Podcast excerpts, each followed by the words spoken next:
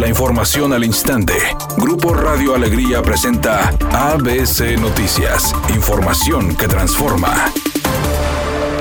El secretario del Trabajo en el Estado, Federico Rojas, dio a conocer que esperan recuperar 150 mil empleos durante el año 2022. Además, agregó lo siguiente. Reactivándose, creemos que vamos a cerrar en los 100 mil empleos recuperados en el año, en todo lo que va del 2021, y esperamos para el siguiente año estar alrededor de los 150 mil empleos completos en el 2022.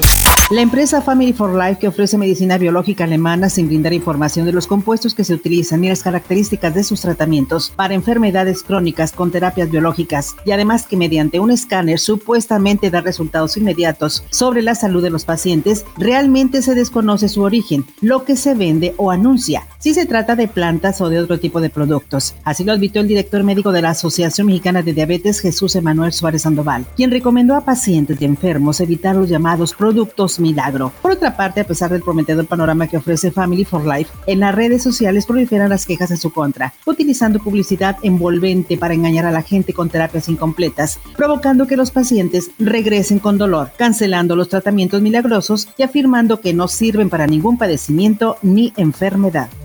La Secretaría de Marina y la Cámara de Diputados firmaron un convenio de colaboración y vinculación académica para que a través de talleres, seminarios y diplomados se alcancen mejores estrategias en beneficio de la seguridad nacional y la seguridad de la población. El secretario de Marina, Rafael Ojeda Durán, señaló que de la unión de estos esfuerzos se pueden obtener resultados positivos, sólidos y que trasciendan en el tiempo en beneficio de la paz, la seguridad, el bienestar y la tranquilidad de las familias mexicanas. Editorial ABC con Eduardo Garza. Samuel García agarró el pizarrón y explicó el presupuesto para el próximo año y lo desglosa en lo que llama base cero, plan de ahorro, una reforma fiscal que no afecta al ciudadano y un ahorro por 4.208 millones de pesos en recorte de lujos y corrupción. Entre los proyectos insignia que mencionó el gobernador destacan más de 11 planes para movilidad como las líneas 4 y 5 del metro, la carretera La Gloria a Colombia, la carretera interserrana y Transmetros. Además, un mayor equipamiento a la Fuerza Civil, una agencia de calidad del aire y un CIMEPRODE que recicle y que genere ingresos, así como mayor inversión a turismo y pueblos mágicos. Así, con peras y manzanas, sí le entiendo el presupuesto, ¿a poco no? Al menos esa es mi opinión y nada más.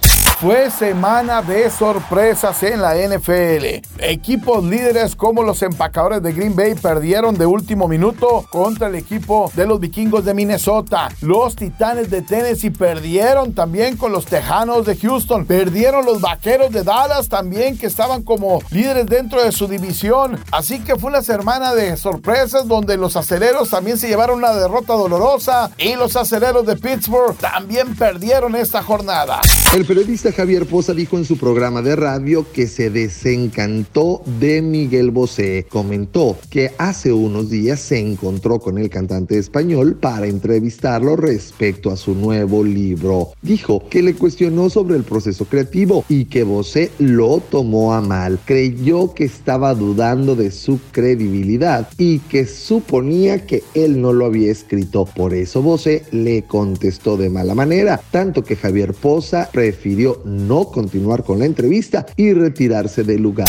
Es una tarde con presencia de nubosidad. Se espera una temperatura mínima de 14 grados. Para mañana martes se pronostica un día con presencia de nubosidad. Una temperatura máxima de 22 grados, una mínima de 12. La actual en el centro de Monterrey 21 grados.